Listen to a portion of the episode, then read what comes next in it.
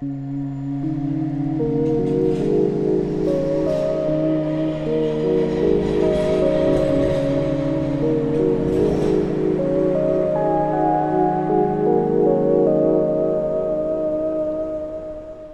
друзья! Это подкаст «Давай не будем об этом». Меня зовут Алексей Краевский. Всем привет, я Лиза Удилова, я психолог. А, и мы обсудим а, очередной раз разные творческие профессии, в этот раз ближе к кино и а, психологические разные сложности, особенности работы. Сегодня у нас суперинтересная гостья Света Март. Привет. Я первый раз на подкасте. Круто. Расскажи э, немножко про свои профессии. Я работаю кастинг-директором в кино. А, в кино, в рекламе. То есть я все это делаю. И плюс я актриса и певица, наверное, если так можно это назвать. Конечно, можно. Это много. Ну, да. Но я только недавно начала заниматься музыкой и понимаю, что меня туда ведет. И, скорее всего, я буду заниматься ей больше. Угу. Как ты поняла, что тебя туда ведет? Э, я недавно это анализировала, то, что... То есть э, моя деятельность очень бурная э, за всю жизнь, как будто бы привела меня к музыке, потому что все, что я делаю, это как будто квинтэссенция, когда ты музыкант. То есть ты а, креативишь, что-то придумываешь, ты придумаешь себе образы, классно снимаешься, и продюсировать ты тоже можешь сам свои же клипы и все вот это вот. И я думаю, что как раз я хочу этим заниматься. Плюс у меня проблема, что я все делаю для других, а, а для себя ничего не делаю. И как раз я понимаю, что это вот мой, мой путь, чтобы себя раскачать и начать что-то для себя делать. Угу. Есть ли какие-то ощущения от музыки, какие-то другие, по которым ты поняла, что это твое? Да. Ну, то есть ты, когда выпускаешь трек, это такие эмоции, при том, что сейчас я выпускаю треки, где я не автор, например, и мне это дается проще, потому что там нет твоих высказываний, мыслей и ну, то есть твоих, твоих внутренних ощущений, переживаний, и дается проще. А мне хочется как раз проработать вот эту тему, потому что я понимаю, что это мой блог. То есть я даже сейчас ехала на подкаст, и мне было немножко э, страшновато, потому что я понимаю, что мне нужно рассказывать свои мысли от себя, а не прятаться за спинами других, как я обычно делаю. Я постоянно раньше сливалась со всех, когда меня звали на интервью или на подкасты, я сливалась. Ого. И я решила просто, серьезно решила, что мне нужно начать работать со страхами и вылезать из-за спин. Здорово, да. Мы как-то все немножко боимся самопредъявляться. Да. Я замечаю это в своей работе. Мы много это обсуждаем. Ну, я думаю, у творческих еще тоже людей есть такой момент. А ты вот говорил, что ты сейчас в периоде трансформации. О, что да. это значит? Сначала рассказать? Да, лучше сначала. Да, ну, то есть, э, например, до локдауна у меня была активная деятельность, я занималась, я снималась, я продюсировала проекты, и плюс еще я делала кастинги. И на локдауне, естественно, это все ушло. Я на самом деле классно 4 месяца в квартире провела. Мне было прям супер, потому что можно было отдохнуть не как там ты. Ну, то есть я работала, у меня не было выходных по два месяца, ни одного и, или там один выходной в три месяца. Ну, сложно было. И тут я просто кайфовала в квартире, а потом мы решили снять дом на лето. Уехали за город, и в итоге прожили там 9 месяцев. И да, и я никогда не жила в деревне и за городом очень долго. И вот там начались как раз трансформации, но меня очень бомбило. То есть я сидела, смотрела сторис, как все классно там живут, а, ходят на выставки и прочее, а я сижу с дохлыми мышами, потому что мне кот приносил. И думаю, боже, что происходит? Куда моя жизнь скатилась? А и друзья мне говорили, Света, все хорошо ты наслаждайся моментом, потому что вот ты к этой жизни еще вернешься по-любому, а к деревне, возможно, нет. И вот этого момента не будет никогда. И все, я отпустила, и мне было классно, но привычного образа жизни, когда ты постоянно в движухе, его не было. И ты один сидишь в деревне, и, и начинаешь много думать, а, ты один постоянно, ты гуляешь в лесу один, людей нет вокруг.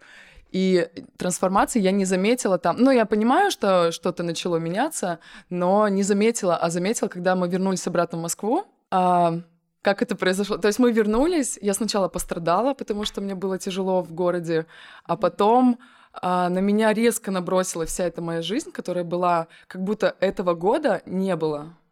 То есть опять вечеринки, все меня зовут а, на какие-то ивенты, и ты понимаешь, что ты не хочешь.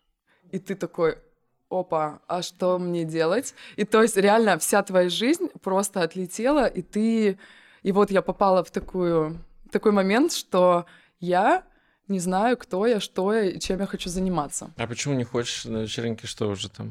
Какие эмоции возникают? Um, я понимаю, что я изменилась, у меня произошел рост какой-то личности, совсем другие моменты пошли.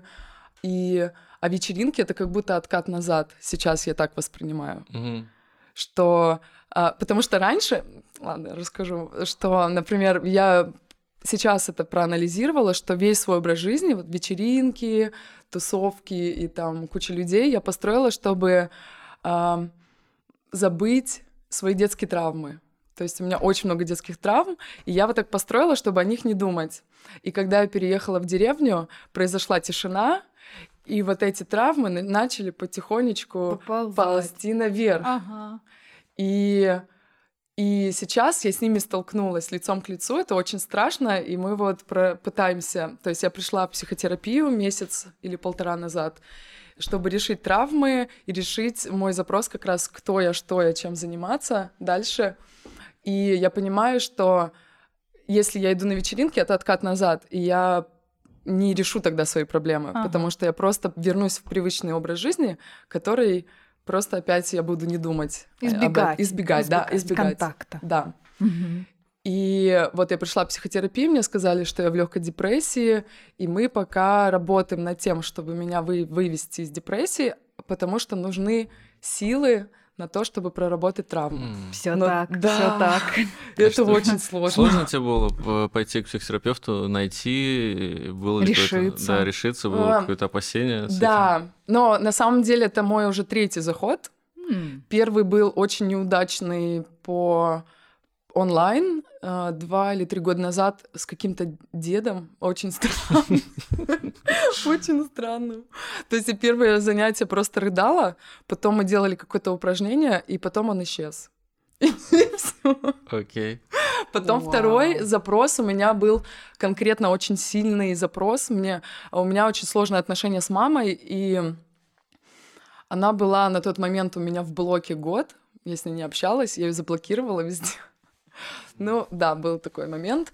И эм, я довела, она меня, я себя довела до того, что прям нужно мне что-то с этим сделать, и я пошла с конкретным запросом к психотерапевту, и мы за три занятия решили вот эти обидки э, к маме. Прямо за три занятия? Да! И она мне сделала стул, как это упражнение стул с воображаемой, с воображаемой мамой, как он называется этот? Ну, в общем, и... Техника со стулом. Да, Психо- психодрама какая-то, мне ну, кажется. Да, да, психодраматическая, да. И меня просто отпустило. Да. Вот именно в этот момент я вышла с терапии, позвонила маме и поехала к ней сразу. И мы помирились. Год мы с ней не виделись, не общались. Угу. И мы плакали, там полчаса помирились, но через полгода это все вернулось, потому что Потому что техника да. со стулом все-таки да. проблем не решает. Не очень эффективная, да. Потому что нужно глубже это все решить. И вот сейчас как раз настал тот момент, и я нашла через подруг э, психотерапевта, тоже онлайн. Она живет в Польше, и и к ней ходят мои подруги творческие. А мне очень важно, чтобы психотерапевт понимал творческие запросы. Mm-hmm. Но даже она иногда сейчас сбивается с толку, когда ты задаешь вопрос, там, ну, например, давай сделаем а, упражнение на ценность. А, работа, карьера, работа слэш карьера. Что для тебя, на каком месте? Я говорю, М, а если работа это работа для меня, а, а карьера это карьера творчества разная. Ага. Я такая, М, а, ну давайте подумаем. То есть она иногда даже входит в ступор. Вот, и я, я ее нашла через подруг, я ей написала, пишу, здравствуйте, хочу заниматься. Она такая, да, а расскажите свой запрос. Мгм. И я просто двое суток думала, что мне сказать, потому что у меня ощущение, что у меня очень много всего. Мгм. Вот эти детские травмы, которые я знаю, что они у меня есть, и они меня всю жизнь а, тормозят всегда. То есть я много чего либо делаю а, из агрессии на вот эти травмы, как будто моя сила, которая ведет меня вперед, или ну, я не знаю. То есть, но и они меня тормозят, я прям чувствую, что когда я их решу, у меня будет гораздо больше сил и Мгм. энергии что-либо делать. Да. Вот. Ого. И, но я сейчас... Это очень сложный момент, и я сейчас к нему к этому подошла, и очень горжусь собой, что я стою лицом к лицу с проблемами. Это правда очень отважно, Да. если уж честно. Решиться на Ну, это как будто не первый момент, а уже такой финальный, финальная битва. Ну да. Ну, да. Но я только стою перед ними, поэтому... Ты проделала тот путь, который привел тебя к тому, чтобы с этим работать, Да. осознать, что ты там Да. чего-то избегаешь. Да. И я вот сейчас опять из- начала избегать общения с мамой. что- А самое-. Да, а самое смешное, мы с психотерапевтом выяснили мой триггер, который меня запустил на, на даче. То есть я думала, что это просто одиночество у меня, а оказалось, что когда мы жили на карантине вдвоем с моим бойфрендом, он а, решил сделать мне подарок, нашел мои через моего папу старые видеотейпы, где я и смонтировал мне фильм, написал к нему музыку и подарил мне вот этот фильм на день рождения. А оказалось, что вот это лето, которое там у бабушки, что это самый-самый триггер. И я просто за дачу это видео, наверное, несколько тысяч раз. Я спускалась на первый этаж ночью, смотрела видео и плакала каждый день. Но я не осознала даже, что это триггер произошел. Да это у тебя терапия на даче началась, походу. Походу. Самотерапия. Вот. И когда я рассказала бойфренду, он такой, ой, извини, я не хотел, упс. Да.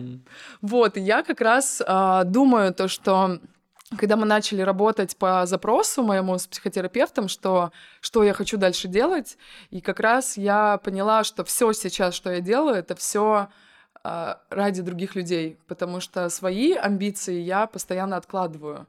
И как раз я начала думать, что вот что мне в последнее время приносило удовольствие, и это там не актерство, не что, не кастинг, например, а именно музыка, потому что я еще выступала с одной группой, с группой Поехали, и там я танцевала на сцене.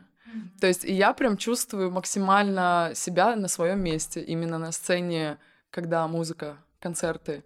И вот мне понравилось выпускать треки, придумывать а, обложки, как их снимать. И то есть я могу всю эту команду сама собрать, придумать идеи. И вот я поняла, что я хочу двигаться туда. И мы с психотерапевтом поставили смарт-цель сейчас Мгм. а, записать трек мой самостоятельный. И я уже все разбила по планам, по каждому месяцу, что, как я буду работать. А что такое смарт-цель, ты знаешь? Ну да, это цели достижимые по смарту. Там есть четыре параметра, там Да. Мгм. достижимые, Мгм. какие-то Окей. Да. Да, и я- обязательно, чтобы была, а, был дедлайн, потому что если у тебя нет дедлайна, то это не цель, а мечта. А, окей. Поэтому и еще нужно да, расписать. Да, и там ты сам себе ставишь А дедлайн. если пропустишь, то что? Ничего, ты просто не справился. И будешь э, прозябать в мечтах. Я когда, я когда ставлю дедлайн, я обычно начинаю делать себе после него. Вот э, так, ра- так работает. Это у меня дедлайн. Ну, у тебя своя техника, Да, я думаю, ну, уже, уже дедлайн прошел, надо начать выполнять это. Да, так тоже бывает.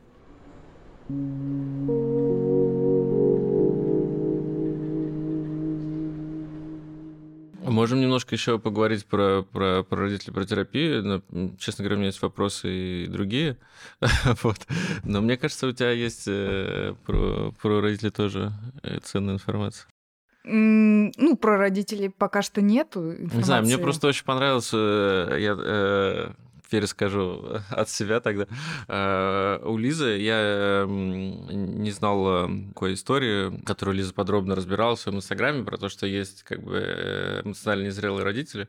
Вот. И это всегда как-то своими родителями не хочется их как-то обидеть и сказать, что вы там, не знаю, плохие родители, потому что это вроде как ты перекладываешь на них там всю ответственность. Mm-hmm. Вот. Ну и сказать, что они хорошие, тоже вроде не хочется. Поэтому мне понравилась эта тема с тем, что они там эмоционально незрелые. Это вроде как их не обижает, но как бы ставит точки над «и». Вот. И что там многие родители просто там были не готовы к эмоционально к воспитанию детей, и, соответственно, это вот к таким потом приводит к каким-то травмам. Не знаю, как в твоем личном случае, вот, может, там было у тебя как-то жестче, может быть, мягче, но вот тем ну, не менее. Я думаю, у всех э, советских родителей есть такая проблема, потому что никто об этом не говорил, о психологическом здоровье, и у них нет таких пониманий. Даже вот сейчас я с мамой пытаюсь общаться. Ну, то есть я когда прорабатывала с психологом эту отношения с мамой, и она мне сказала, что ты маму не изменишь. То есть мама будет такой, какая она есть. Она уже сформированный человек, и она не пом... ну, конкретно, ну, прям кардинально не поменяется. Она может как-то трансформироваться, может быть.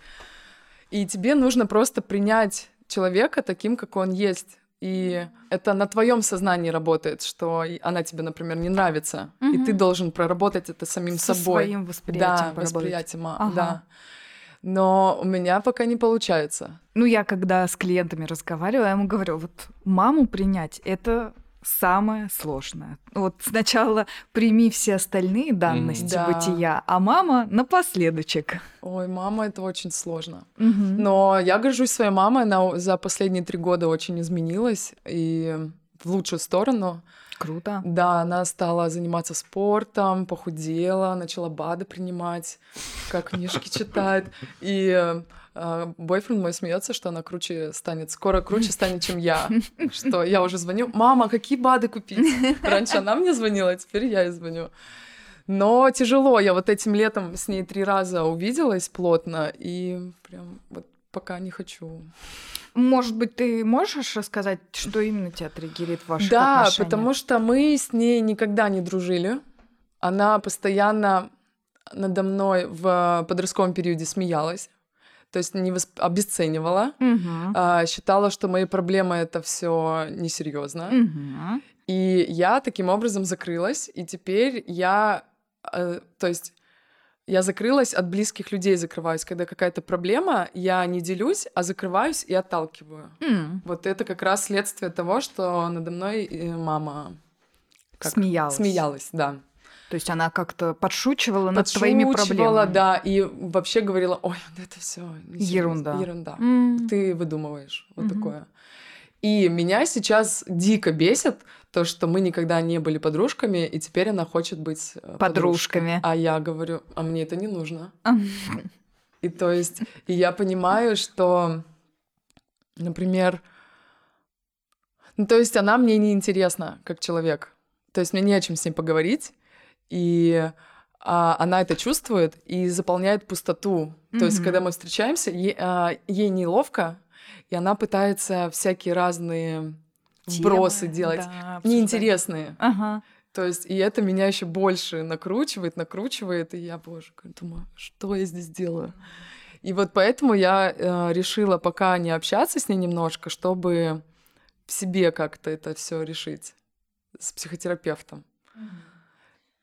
Ну, да, и у меня обиды на нее, то, что она э, детские обиды, что она лишила меня отца, потому что они развелись, хотя виноват отец, я это понимаю, но вот то детское восприятие, что она меня лишила отца, до сих пор сидит. Живо, да. Да, и я, у меня дикая злость по отношению к ней вот в этом вопросе.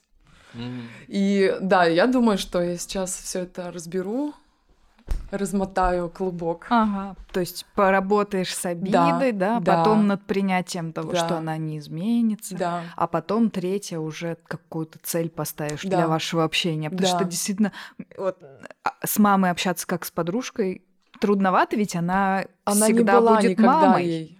И она никогда ей еще не была, и ты не понимаешь, зачем тебе это нужно. Но сейчас я зато понимаю, что у меня нет эм, какой-то фигуры взрослой женщины как авторитета. Да. И я теперь, э, меня тянет э, ко взрослым женщинам, э, как к подругам.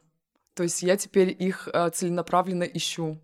То есть я вот в кино на первом проекте поработала с прекрасной женщиной, с Юлей, и вот я очень хочу с ней дружить, и мы все пытаемся встретиться. Но мы с ней встречались после проекта какое-то время, а после локдауна еще ни разу. И вот такие теплые чувства, которые я, по сути, должна к маме испытывать, но я испытываю к другим людям. И это, с одной стороны, грустно, а с другой стороны, ну, так, видимо, мне проще пока. Хотя я бы так? Хотя бы так, наверное. Как бы. Ну, то есть я прям чувствую, что мне не хватает. А еще я помню, я делала однажды медитацию, и там была медитация в танце. Ага. Что ты танцуешь, и тебе э, голос говорит, что нужно... А теперь представь же, э, женщину, представь себя лет через 30 или через 20, представь, и вот ты стоишь э, напротив нее, и какие эмоции ты испытываешь, и я просто рыдать начала. Ну, потому что, видимо, нет фигуры вот этой mm-hmm. авторитарной и авторитетной. Сори. И, и все. И просто вот, видимо, очень серьезный момент во мне такой. Просто Конечно. рыдала, да, жестко. С более взрослыми людьми разных поколений, конечно, сложно еще преодолеть, мне кажется, разницу ну, то есть среды, в которой они жили, в которой мы сейчас живем, часто все этим объясняется, что вот э, раньше выживали там в гораздо более тяжелых условиях, там, э, ну, у кого что там, угу. кто там как в Советском Союзе жил или в перестройку. Вот. А, а теперь как бы, ну, мы не можем предъявлять им претензии, потому что им так было тяжело, вот они выжили, они молодцы, а мы как бы живем в таком мире, где просто живи не хочу и и все. Да, но у каждого поколения свои есть проблемы. Ну да, ну сложно бы... объяснить бывает. Ну да. Ну то есть ты... Ну это проблемы поколений, как всегда. Ты не можешь понять их проблем, они не могут твои понять проблемы. И они ду- обесценивают твои проблемы, что вот, ты не голодал, например, а вы, мы голодали, и ты... То есть у вас нет общих каких-то ну, я бы смотрела глубже, на самом деле, потому что не факт, что это делается для того, чтобы обесценить саму проблему, возможно, чтобы не контактировать с теми эмоциями, которые ты испытываешь. Потому что вот угу. если мы говорим про эту теорию, то в том поколении наших, значит, близких, а они-то росли в тех семьях послевоенных, когда, mm-hmm. в принципе, был такой закон эмоции не надо, mm-hmm. сейчас не до них. И поэтому они выучены эмоции боятся. Mm-hmm. Вот. Да. И поэтому дочка, у нее проблемы, надо сразу сказать, ой, да ерунда. И как бы вроде как и ты не должна ничего чувствовать. Все, все, все, все, всем хорошо. Ну да. И вообще про советские эмоции это очень интересная, мне кажется, тема достойна. В советах не было эмоций. Большое, большое исследование. Я, я вот черпаю это из фильмов, да, там уже сейчас невозможно э, попасть там э, в какие-то 50-е, 60-е, 70-е годы, но смотря фильмы, очень интересно, как там люди выражают свои эмоции. Вот, это такой комок э, какой-то агрессии, которая означает, как правило, что-то позитивное, какую-то любовь, но выглядит довольно агрессивно О, при этом. Да. Вот, очень часто. Ну да. А я еще прочитала сейчас книгу э, Барнса «Шум времени» про Шостаковича. Да. И вот у меня тоже были эмоции, как вот, то есть ты творческий, ты хочешь самовыражаться, и каким нужно быть смелым э, было быть в Советском Союзе, чтобы пытаться что-то творить, потому что если ты творишь что не угодно народу или власти, то тебя там репрессируют. И люди все равно, и я по-другому теперь начала относиться к творческим людям в совке. Они не в силах не творить. Да. Даже под страхом смерти. Да. Но с другой стороны, ты творишь, но э, в жестких рамках. Да, ну там и не только власть, еще э, очень печально, как там Стравинский обращался с Шостаковичем, который пытался с ним встретиться да, все Это просто heartbreaking. Да, да. Но она довольно депрессивная. Да, но тем не менее, в общем, много, много, мягко говоря, многого достиг, э, несмотря на все эти проблемы. Да, он молодец. Но а по поводу вот возрастов, у меня вообще такой момент, что я, у меня как будто возраста немного смыты границы, и я общаюсь и со взрослыми людьми, и с молодыми. То есть у меня есть друзья, которым по 20 лет. У меня три сестры еще, и самая младшая 15 будет через месяц. И вот мы как будто на равных общаемся. И то есть я могу со всеми возрастами общаться. Угу. Но с психологом мы сейчас тоже момент один прорабатываем, что я как будто бы боюсь немного стареть, Мгм. при том, что я понимаю, что это нормально, и я ам, нормально к этому отношусь, но иногда у меня бывает, что меня так по щелчку, что вот я старая, и я никому не интересна. При том, что психолог говорит, должно быть наоборот, что ты, когда взрослеешь, у тебя больше авторитета, ты знаешь, что ты хочешь, а у меня как будто по-другому. Может быть, потому что у меня превалирует молодое э, поколение в моей жизни очень много. И то есть какой-то рассинхрон немножко. Ну да. Но я вот все время э, сворачиваю в сторону такую общественную, а не психологическую. Хочу сказать, Да, что да. мне кажется, это связано с тем, что общественно сейчас же вообще очень сильный такой фокус на то, что все должны быть молодыми. Ну, это просто патриархальное общество, которое ты, если ты не молод, все, ты выходишь в тираж, и ты никому не интересен. Но сейчас это начало немного меняться.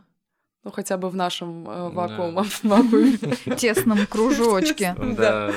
Что ты не выходишь в тираж, а ты можешь всю... Вот сейчас как раз, если ты вдруг модель, то Мгм. ты можешь быть моделью в любом возрасте. То есть раньше, например, ты снимаешься там до 30, например, образно, а теперь ты можешь всю жизнь сниматься, потому что границы смылись. Ну, неизвестно, конечно, что будет позже, но сейчас э, границы смылись, ты можешь быть и плюс-сайз моделью, и ты можешь быть без гендера, и без всего.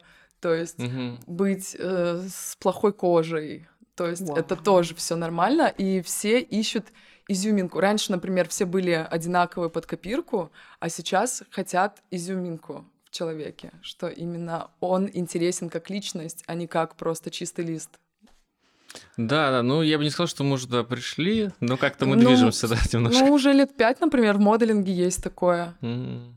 Но, например, в рекламе в России еще нет, потому что ты, а, когда поступает запрос на рекламу, например, на кастинг, всем практически нужно вот, ну, девчонка из соседнего подъезда Ну да. такая, не, ну, такая славянская просто девчонка.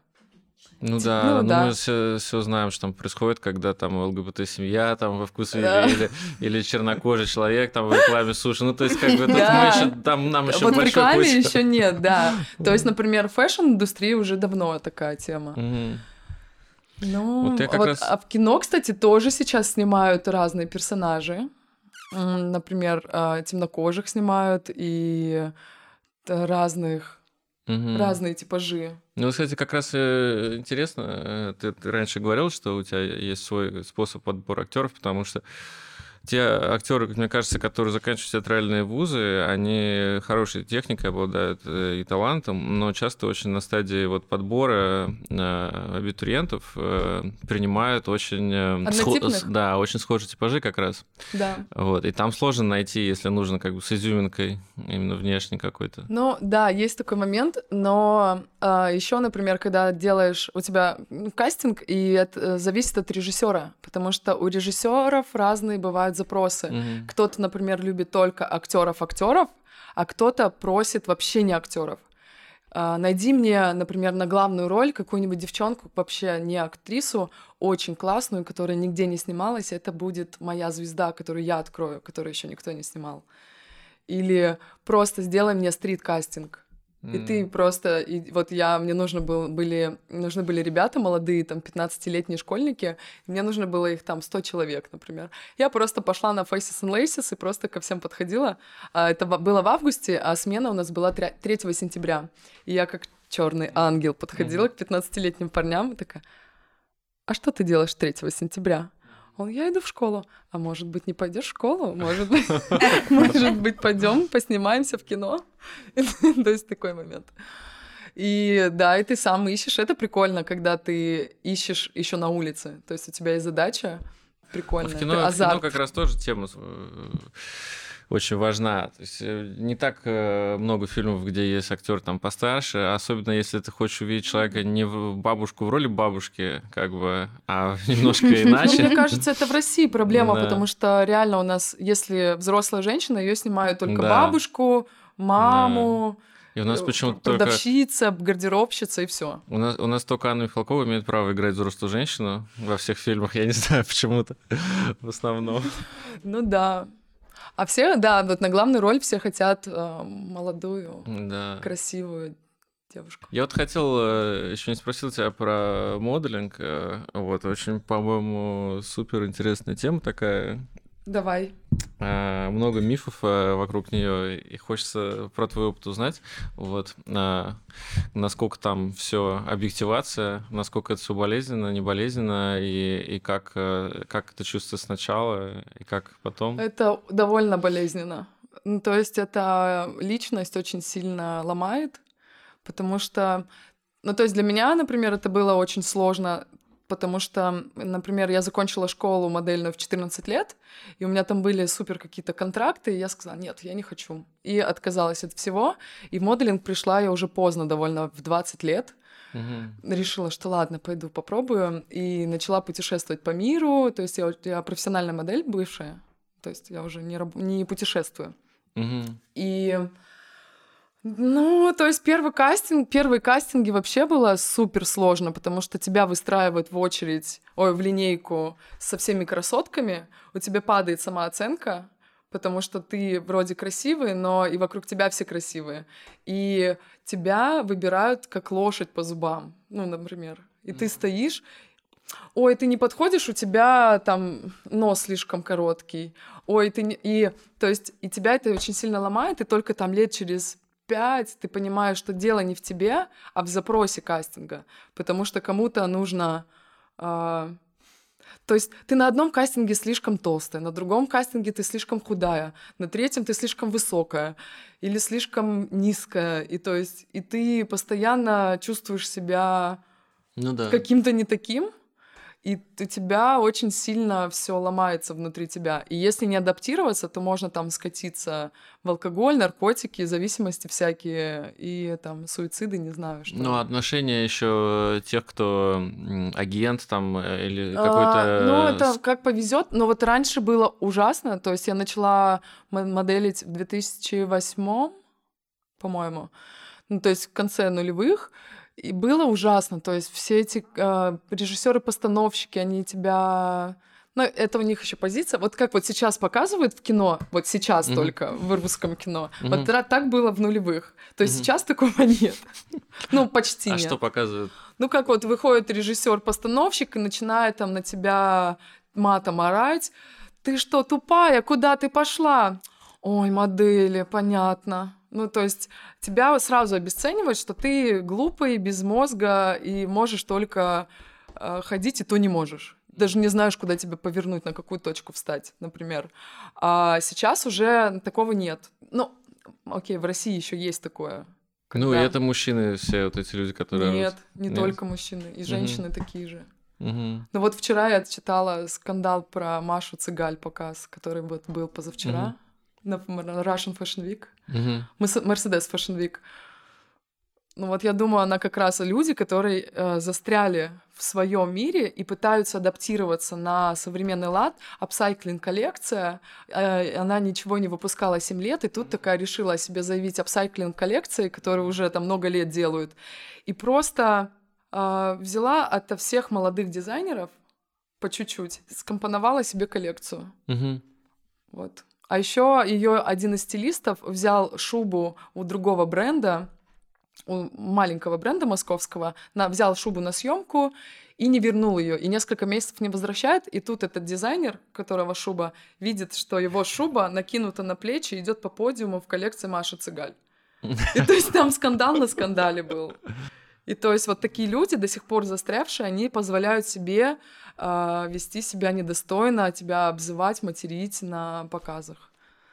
Ну, даже не на показах, а которые люди уже а, перешли на новую, вот на новую манеру, они уже все приятные, они тебе предоставляют да, халаты, тапочки, чтобы ты себя хорошо чувствовал. Например, в Европе это на каждом показе практически. Тебе делают маникюр, тебя кормят прям в гримерке, а например, в России нет. Еще и урезают гонорары, и ты работаешь за маленькие деньги, и тебя еще могут крыть матом. Ну, то есть это такая профессия. А когда ты путешествуешь, то есть ты живешь на модельных квартирах, и ты не знаешь, с кем ты будешь жить. И там разные девочки. И вот лично у меня было очень много таких моментов, когда, например, я много работаю, а девчонка в квартире, например, не работает, и она начинает завидовать и, и вставлять палки в колеса. Mm. То есть садиться возле комнаты и в 4 утра по скайпу на громкой связи разговаривать. А, а, и знает, что тебе в 6 утра вставать. Или она знает, во сколько тебе вставать на съемку, ставит будильничек пораньше и закрывается в ванной, чтобы ты не попал. Вот такие бывают моменты. Ух. Угу. да, ты... но если ты дружишь с нормальными девчонками, у вас нет конкуренции. Вы просто дружите и радуетесь друг за друга, что ты, например, взял работу, а другой не взял. То есть ты понимаешь, что это рулетка, от тебя немного что зависит. Ты даже если на, класс... на кастинге классно пройдешь, не факт, что тебя возьмут, потому что ты Угу. Может быть, вот, как я рассказывала, слишком толстый, слишком худой или еще что-нибудь. Я вот работала, когда в Китае, это моя первая поездка была, это ужасно. Китай — это армия для моделей, туда всех отправляют, чтобы ты... Тебя ночью, когда разбудят, ты сможешь ночью позировать, стоять просто делать позы. И вот там я не сделала ни одного каталога, потому что все вещи были супер короткие. Там короткие рукава, короткие штаны. Но это было вот в конце нулевых. Сейчас там уже по-другому, мне кажется. Но я думаю, меняется, да, меняется все под новую этику, да. Ну, то есть тут э, как-то прорастает идея о том, что все-таки это работа, а не просто вот тебя выбрали. Это работа, это, это работа, это сложная работа, потому что моделинг состоит, по сути, из ожидания. То есть ты бегаешь из ожидания и из беготни, потому что ты бегаешь по всему городу, по всем кастингам, ты можешь их посетить 100, а взять, например, всего там 10 работ из 100 или 2 работы, или все 100, и тогда ты вообще не будешь спать и просто работать постоянно. И вот работы состоят из, из ожидания. Ты там две минуты попозировал, час ждешь. И у тебя, то есть ты вот тренируешь как раз вот это дзен, потому что ты приходишь на кастинг, и ты можешь пять часов сидеть в очереди и ждать, о, когда пройдешь на кастинг. Да, Ух. это очень сложно и, по, и изматывает, когда ты постоянно путешествуешь, тебе нужно следить за собой, потому что это же ты работаешь лицом, лицом. и телом, да, mm-hmm. ты должен ходить на спорт, питаться, но модели Спать. не питаются нормально, модели все Макдональдс едят. Серьезно. Но я думаю, просто еще, когда ты худенький, у тебя от природы метаболизм такой, и ты как бы не угу. толстеешь угу. у очень многих. И поэтому все завидуют, а, модели едят, что хотят, и такие худые ведьмы. И а на самом деле просто тебе природы дано. Ну, все-таки природа природы, но расстройство Нет, ты... пищевого поведения я это тоже есть, да. Бы, да, у меня есть подруги, да, которые, например, э, например, в Японии там взвешивают тебя каждый день или через день. И если ты на грамм там потолстел, тебя могут отправить домой и разорвать с тобой контракт. И девчонки перед э, взвешиванием даже боялись яблоко съесть. И да, там, и сами агентства да. модельные дают постоянно картиночки разные, что там есть, там что не есть, да. хотя это, ну, редко э, обосновано как-то научно. Да, и девчонки доводят себя там до анемии, анорексии и прочего. У меня одна подруга посидела просто. Да, она посидела в Японии как раз, и у нее перестали еще волосы расти везде. Ну, конечно, если ну, ничего не то есть. То есть, да, это такой момент, что... Но если ты самодостаточная персона, личность, тебе вот до этого всего будет без разницы. То есть тебе твое здоровье важнее, если, например, ты приезжаешь и чуть-чуть поправился, если агентству не нравится, до свидания, я как бы не буду жертвовать здоровьем. Но вот моя позиция такая, я всегда в такой позиции, Не нравится? М-м, пока. Да, ну в 15 лет, в 15 лет, наверное, сложно иметь такую позицию, когда у тебя как бы вообще неизвестно, да. что в будущем, а тут тебе предлагают конкретно... Ну, в 15 лет вообще сложно. Еще когда ты при... отрываешься от родителей в 15 лет и начинаешь путешествовать по заграницам, и, например, тебе еще ничего не позволяли, а тут у тебя есть карманные деньги, которые агентство тебе дает, и ты вау! И еще там есть бесплатные клубы, где ты тусуешься, и все и тебя может нести максимально сильно. Но мне кажется, что современные подростки, они гораздо более адекватнее. Да. Ну, мне так кажется, да. То, что они как-то смотрят э, друг на друга. Ну да, просто информации стало больше, у всех Инстаграм, и ты можешь все это смотреть, у тебя есть какие-то а, авторитеты, ну, на кого ты можешь равняться, вот даже в Инстаграме. Но мне кажется, это прикольно.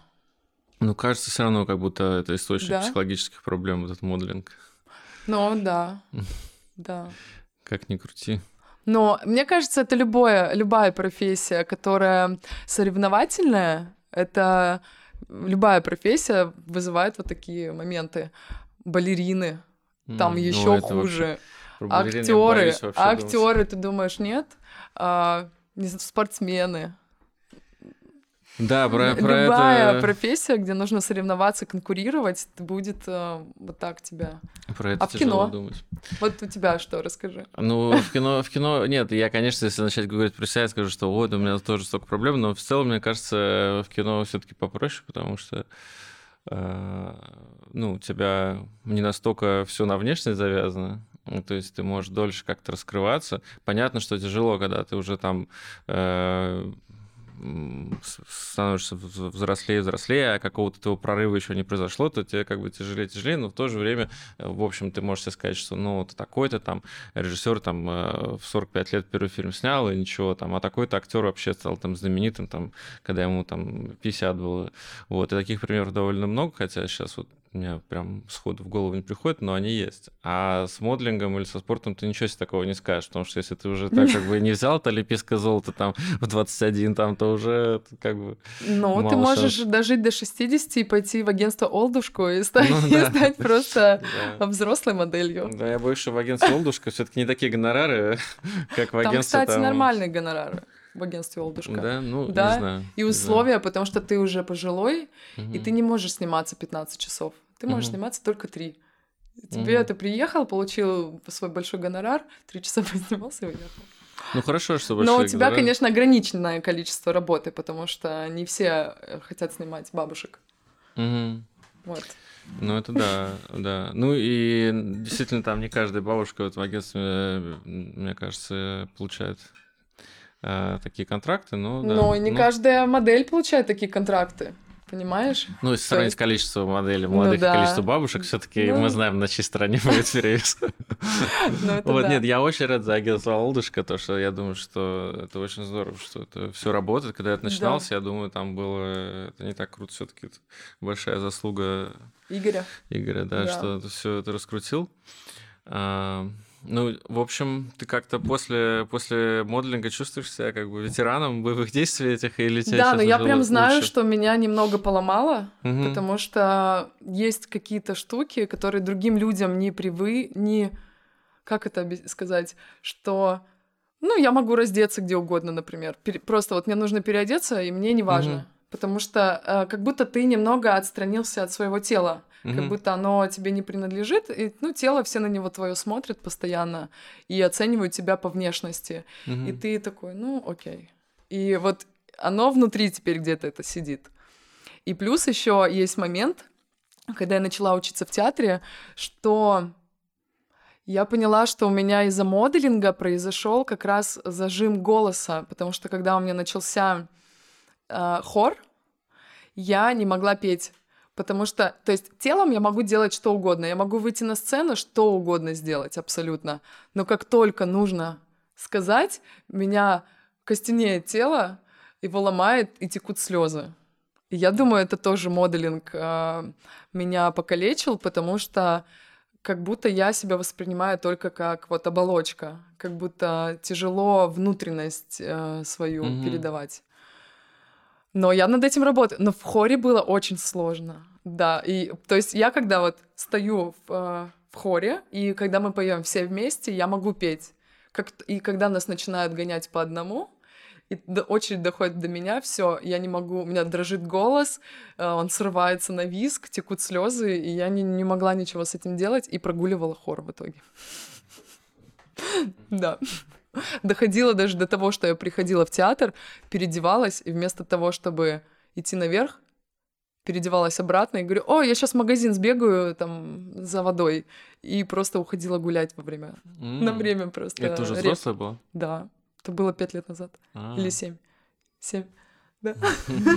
Ну, при том, что в детстве я училась э, в гимназии с театральным уклоном, у меня всегда был театр всю жизнь, и у меня даже классный руководитель по театру был, и раньше не было таких проблем. Но, возможно, потом, когда начались вот эти детские травмы, я начала закрываться, и плюс моделинг потом пошел, и меня как-то это все закрутило. Вот я теперь работаю над тем, чтобы э, начать выпускать свое я, угу. а не только тело.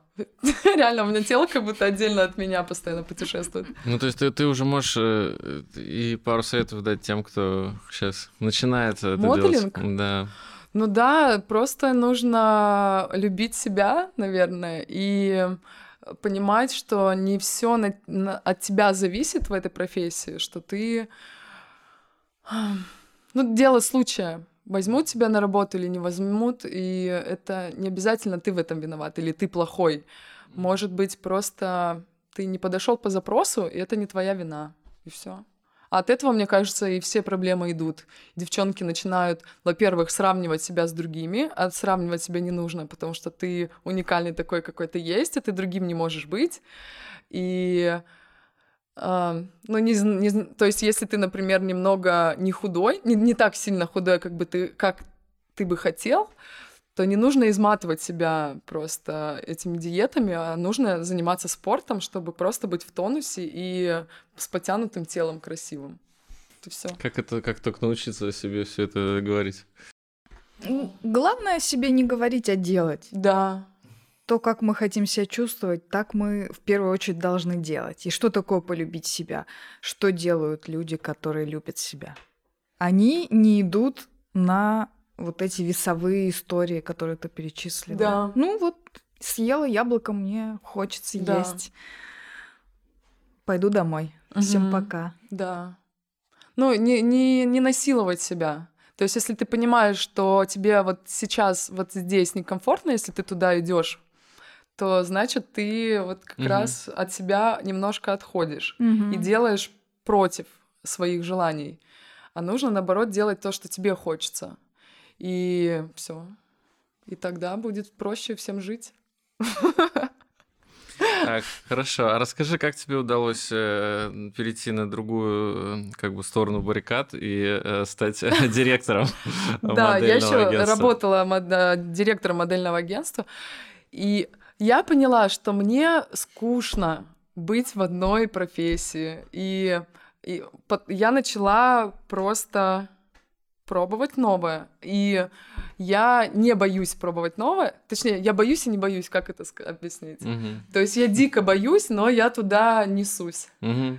И вот я делаю. И это очень странно, потому что, с одной стороны, у меня как будто творческая профессия, а с другой стороны, я как серый кардинал, который все делает сзади, очень структурированно, решает вопросики, и происходит рассинхрон, потому что когда я прихожу на творческую проф... Э, на творческую, например, съемку, где я просто актриса или модель, у меня включается продюсер или кастинг-директор, я начинаю командовать, и вот и вот этой грани очень сложно как бы управлять. То есть, и ты приходишь и путаешься, кто ты сегодня.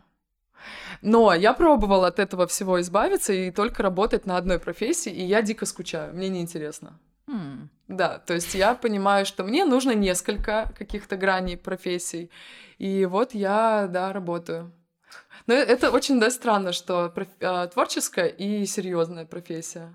Не ну, знаю. Ну, главное, что все равно э, ты получаешь возможность реализовываться и так, и так. То есть тебя как да. бы этот мир э, капитализма принимает во всех да. этих э, амплуа. Да, но я туда иду целенаправленно и делаю. И то есть я когда начала продюсировать, я вообще ничего не знала. То есть я просто решила, что я продюсер, начала звонить всем друзьям, подружкам. Катя, а научишь считать меня сметы? Катя, ты когда приезжай, я тебя научу. Или и ты в процессе, но в процессе учишься, но делаешь вид, что ты все знаешь, ты очень серьезный, очень умный, но при этом боишься облажаться, но потом ты думаешь, что на самом деле все вокруг тебя такие же. Да. Это главное сознание. Да, что ты такой, блин, я сейчас что-то не так сделаю. А на самом деле все такие же. Синдром самозванца. Да, но от него надо уходить, потому что если... Но он, э, синдром самозванца ведет тебя вперед, чтобы делать работу качественно, потому что ты боишься облажаться. Но он все равно тебя стопорит. Тебе нужно от него, мне кажется, как-то отходить, угу. иначе ты будешь вот себя есть и есть, такой, я не дотягиваю, я это сделал плохо, я то сделал плохо. Мне кажется, нужно просто расслабиться. Ну, я понимаю, что это легко сказать, да. но... Да, вообще не знаю, как бороться на самом деле с синдромом самозванца. Но мне вот сейчас помогают, э, я с психотерапевтом работаю, э, ресурсные состояния. То есть я когда понимаю, что я проваливаюсь в какое-то плохое состояние для себя, где я начинаю себя корить или что-то находить изъяны, что я там сделала не так или там сделала не так. Я просто, у меня есть э, упражнение на когда приходят вот эти мысли, я просто абстрагируюсь от этой мысли, визуализирую э, там, критика. Например, нет, этот самолетик ага. бумажный, и просто с этой мыслью отпускаю, например, О. что это меня сейчас это не волнует, я подумаю об этом потом. И ресурсное состояние, то есть когда я понимаю, что мне очень плохо, я написала список э, дел, которые мне приносят удовольствие, и, например, когда я чувствую, что мне плохо, я резко бросаю дела и делаю, например, полчаса что-то, что приносит mm. мне удовольствие. Там погулять в парке с музыкой, принять ванну, э, повышивать. Я делаю гобелен еще мой любимый. Mm-hmm. Ну и все. И меня сразу наполняет, отпускают плохие мысли, и я готова через полчаса вернуться и начать делать э, свою работу. Классные, классные да. рекомендации. Я да. присоединяюсь. Да, да, это очень классно. Ну, я вот э, самолетик я бы не смог э, визуализировать. Это надо быть все-таки, мне кажется, как-то уметь э, сильно погружаться в, в свои фантазии. Но просто, знаешь, это когда ты только словил эту мысль, когда ты начинаешь э, себя угу. как, да. как-то есть, грызть, есть, да. грызть, ты сразу же ее от себя отстраняешь и говоришь, что мне сейчас не полезно об этом думать, мне сейчас нужно делать другое. И можешь визуализировать любой там самолетик mm-hmm. или шарик, э, не знаю, и отпустить его. Но мне помогает. Да. Тоже первые разы было тяжело, но сейчас мне супер помогает. Очень классно. Большая степень самоконтроля, мне кажется, у тебя. У меня есть, да, я контролер. Да. Боюсь отпустить Слышу. ситуацию, да? Таблички, да. таблички. При том, что таблички я ненавижу. Я ненавижу таблички, и... Но люблю их. Я не знаю, я их никогда не делаю вообще. Но сейчас, когда я начала работать с психотерапевтом, и вот я, я их делаю делала неделю всего, и я поняла, что мне так проще жить, потому что когда ты встаешь без, например, плана на день, то тебя, э, ну, ты такой плавающий, угу. потому что ты творческий, как будто тебе нужно немного дисциплины, угу. что сделать то-то, то-то. А когда ты без плана, вот ты реально плаваешь, угу. плаваешь и, и тяжело. А таблички ненавижу. И всю жизнь э, э, думала, что как раз таблички это типа не прикольно, потому что ты себя вводишь в рамки. А сейчас, когда повзрослела, мне кажется, что рамки иногда это прикольно, наоборот, они тебя дисциплинируют, и тогда ты можешь свои какие-то планы, которые ты хочешь э, воплотить, ты их как бы делаешь. Ну, это мое, мое открытие. Но я контролер, и мне кажется, это мешает мне жить потому что я не могу делегировать, и я все контролирую. Вот даже у меня сейчас был проект, мы снимали сериал, я была кастинг-директором, и когда начались смены, мне не обязательно быть на сменах. У меня есть ассистент на сменах по актерам, который mm-hmm. все контролирует, все решает, все вопросики. Я каждый день приезжала к 6 утра на смену, чтобы контролировать. А вдруг что-то пойдет не так? И они без меня не справятся. При том, что я понимаю умом, что все нормально, все мир не обрушится, если я там что-то не сделаю или допущу ошибку, но тяжело отпустить. это себе объяснить. Да. да, тяжело очень сильно отпустить, но я работаю над этим, потому что мне это не нравится. Потому что это контролерство переходит еще и в личную жизнь. То есть я там своего бойфренда гоняю. Ну, все, что все, что взаимно э, одобряется. одобряется, да, сознательно принимается, как бы. Если бойфренд не против, то может быть и хорошо. Да. Но мы э, сейчас э, очень работаем над собой, и мы в паре очень сильно выросли, потому что мы друг, до, друг друга поддерживаем, и мы как раз начали расстра- расставлять границы. То есть раньше их не было, а теперь мы начали потихонечку их расставлять, и это очень прикольно. Да, мне прям нравится. И выросли в плане еще профессиональном, потому что мы как раз тоже оба творческих. Он композитор, музыкант, и он тоже э, не может себя оценивать здраво, и он приходит ко мне и спрашивает, так, вот такой запрос, помоги мне, пожалуйста, что я там должен сделать. И также я к нему прихожу, и когда я попадаю в плохие проекты, которые там меня выматывают и за маленький гонорар, например, или там я трачу много сил, а, потом он меня откачивает, и говорит, в следующий раз я тебе не позволю сделать такой проект. И реально в следующий раз я ему рассказываю вводные данные проекта, и он такой, нет, ты сама и объясняет почему то есть он мне не заставляет угу. я сказал ты не должна делать угу. этот проект а он мне объясняет приводит доводы я такая да да он ну ты же помнишь в прошлый, прошлый раз что было я такая М, да хорошо и вот мы таким образом друг друга поддерживаем и растем mm. в профессиональном и в личностном плане. Это классно. Это классно. Это супер. Да.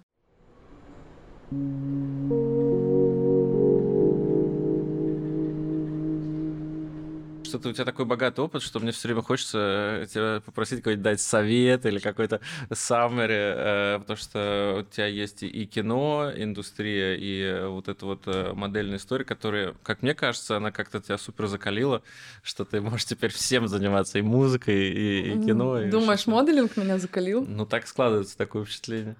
Ну да, может быть. Но еще и детские травмы. Там ого-го. Я думаю, это тоже очень сильно повлияло что я иду куда страшно и делаю просто через... Угу. Я не делаю это через силу, я иду, потому что мне нравится. Но страшно. Но, но страшно. Но... но я думаю, это у всех угу. так. Но не все, несмотря на страх, идут, а ты идешь. А я иду. Это крутой навык. Да? Угу. А как определить, что вот э, хватит все-таки сил, что это меня не сломает, там э, как, и, э, как определить, что тот челлендж, который перед тобой стоит, он э, адекватен твоим силам? Мне кажется, надо просто не думать. И чем ниже ожидания у тебя, тем меньше вероятность, что ты там разобьешься. Просто. И чем меньше думаешь, тем проще выполнять. Ну, это мой, мне так кажется. Нет, это точно так. Ну, просто ты видишь цель, идешь и просто разбиваешь ее на микрозадачи. А, вот это и микрозадачами да. ее делаешь, потому что когда ты смотришь на целую, вот да. эту громадную, то, что тебе нужно достичь, она тебя пугает, и ты не идешь туда. Слон. Тот да, самый вот. слон, которого надо нарезать. Да. Угу. А когда ты на микрозадачки и по чуть-чуть выполняешь, и потом смотришь, о, а я уже половину сделал. И это проще. Ты уже сможешь психотерапевткой тоже быть, я думаю, потом. а что, время. может быть. Кстати, да. Может быть. Да, разбивание Но... на задачи хороший инструмент. Я, наверное, не смогу, потому что я советы даю непрошенные. Это натренируешься. Но я уже тренируюсь, потому что раньше я постоянно направо-налево эти советы давала. А теперь понимаю, что людям это не нужно, потому что даже сейчас, когда мне в Инстаграме пишут советы, я э, психую, потому что я не прошу, а человек мне пишет там, о, ты там в Питере, сходи туда, туда, туда, туда. Спасибо. Но я уже, я слушаю много тоже подкастов. Кстати, подкасты я вообще никогда не слушала и начала их слушать в деревне. Да. Потому что Плюс я завела себе еще этот челлендж гобелен огромный я вышиваю. И... Надо что-то слушать. Да. да. И я вообще визуал, мне нужно смотреть постоянно. Mm-hmm. А тут я себя научила аудиокниги, потом как подкасты, лекции, и я теперь очень кайфую, смотрю, читаю, точнее, чит... Ой, слушаю очень-очень много всего. И вот, и я послу... слушаю психологические тоже подкасты, и вот как раз про советы я там услышала, что когда человек тебе так советует непрошено, то у него проблемы с любовью, то, что он пытается ну да. Э, выпросить любовь. И поэтому вот я тоже в себе это отловила и как бы теперь этого не делаю. По мне так это просто стремление к доминированию. Мы когда да? даем да. совет, мы чувствуем себя более экспертным, чем другой человек на mm. той стороне. И это микро э, возможность почувствовать себя окей. Mm. Я наоборот, если мне хочется с кем-то задружиться немножко или как-то пообщаться, я спрашиваю то, что, в принципе, может, мне не, не интересно, но я как бы использую на обратную сторону. То есть, чтобы человек, э, он мне ответит, он почувствует себя хорошо, что он типа, а, что-то... Да, в чем-то в чем-то разбирается. Это, по-моему, ну, я какой-то момент заметил, по-моему, даже так бессознательно иногда происходит. Вот. Нам надо завершать. Надо да. завершать. Спасибо тебе большое за разговор. Мне кажется, что э, огромное количество тем мы обсудили суперских. Да, здорово поговорили. Спасибо. Мне тоже да. понравилось очень. Твой Это первый подкаст. Мой первый подкаст. Та-да! Да, С почином! Да. Спасибо. Спасибо.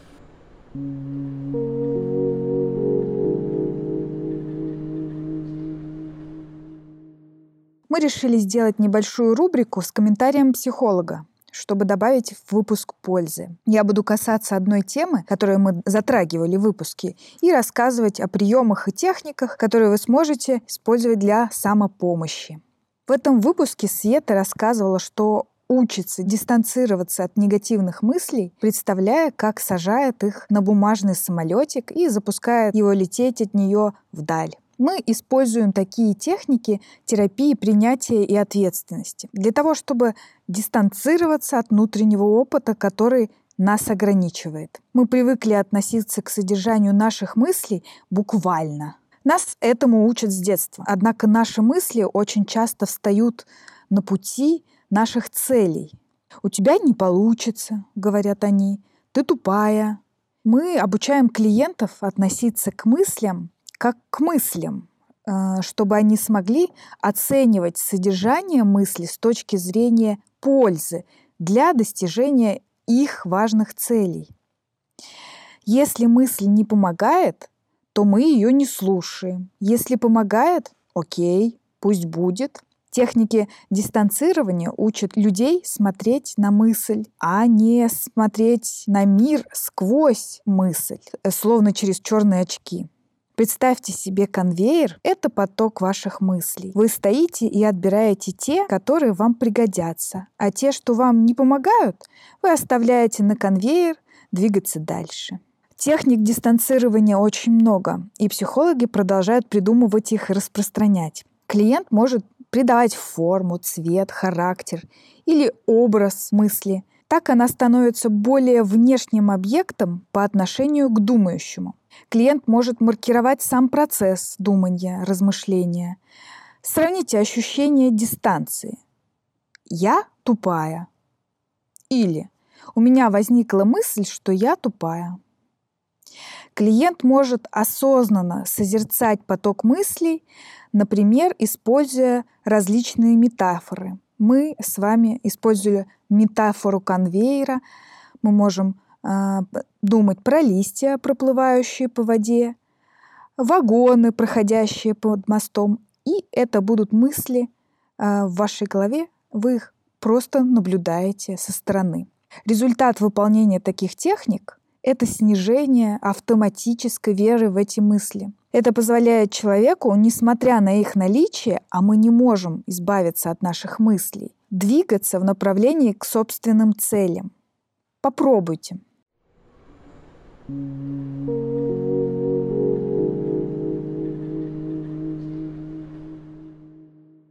Это был подкаст «Давай не будем об этом». Э, э, слушайте нас э, дальше, подписывайтесь на инстаграм «Давай терапия». Алексей Краевский. Лиза Удилова. Пока-пока.